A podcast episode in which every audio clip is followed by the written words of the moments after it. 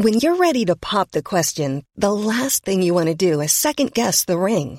At Bluenile.com, you can design a one-of-a-kind ring with the ease and convenience of shopping online. Choose your diamond and setting. When you find the one, you'll get it delivered right to your door. Go to Bluenile.com and use promo code LISTEN to get $50 off your purchase of $500 or more. That's code LISTEN at Bluenile.com for $50 off your purchase.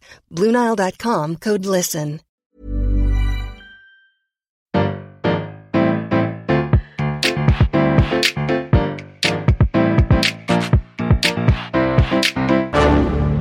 Bonjour, vous avez choisi la réponse D. Mais d'abord, écoutez la question. Aujourd'hui sur la thématique gastronomie, la question est pourquoi les huîtres sont aphrodisiaques? J'avoue, il y a de quoi se le demander. C'est vrai, comment un truc visqueux au goût d'eau de mer pourrait donner envie de mélanger sensuellement ses fluides avec quelqu'un? À lire les nombreuses listes d'aliments aphrodisiaques déroulées par les magazines féminins santé sexo, non seulement ça fout la pression de booster sa libido, mais en plus on dirait qu'il suffit de s'enfiler quelques légumes avec beaucoup d'épices pour avoir soudainement envie de sauter sur tout ce qui bouge. Mais est-ce vrai?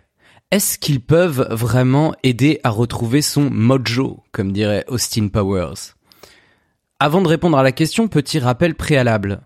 Quoi que vous ayez mangé, quoi que vous ayez bu, quoi que vous ayez fait, rien ne justifie de s'abstenir du consentement de son ou de sa partenaire. Maintenant, revenons à nos huîtres. Qu'est-ce qui leur vaut leur réputation de stimulante sexuelle? L'argument généralement avancé, c'est que l'huître, comme les autres fruits de mer, a une teneur élevée en iode et en phosphore. L'iode, en tant qu'oligo-élément, est, entre autres, essentiel à la production des hormones thyroïdiennes.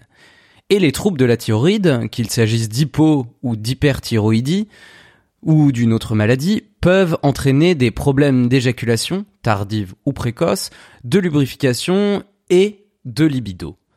Le phosphore, lui, sert de support à l'énergie dans nos cellules. Il intervient dans la mise en réserve et la libération de la dite énergie. Autrement dit, manger des fruits de mer peut vous éviter quelques problèmes de santé.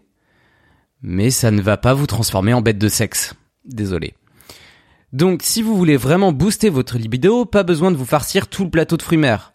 En revanche, les huîtres ont des qualités que leurs cousins mollusques n'ont pas et qui peuvent avoir un impact sur la fertilité. Elles sont en effet très riches en zinc. Cet oligo-élément est indispensable à la fabrication de spermatozoïdes et chez les personnes menstruées, il contribue à la régularité du cycle menstruel et est nécessaire à l'ovulation, l'anidation et le développement de l'embryon. Mais alors, d'où vient cette réputation lubrique?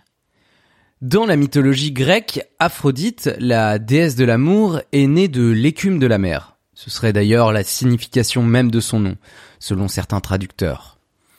De là, on a vite et simplement prêté une connotation érotique aux fruits de la mer.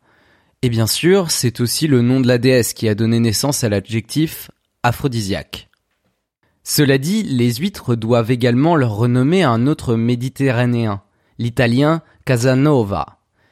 L'aventurier, connu principalement pour ses talents de séducteur et d'amant torride, raconte parfois en manger une centaine au déjeuner. Non, c'est vraiment beaucoup quand même.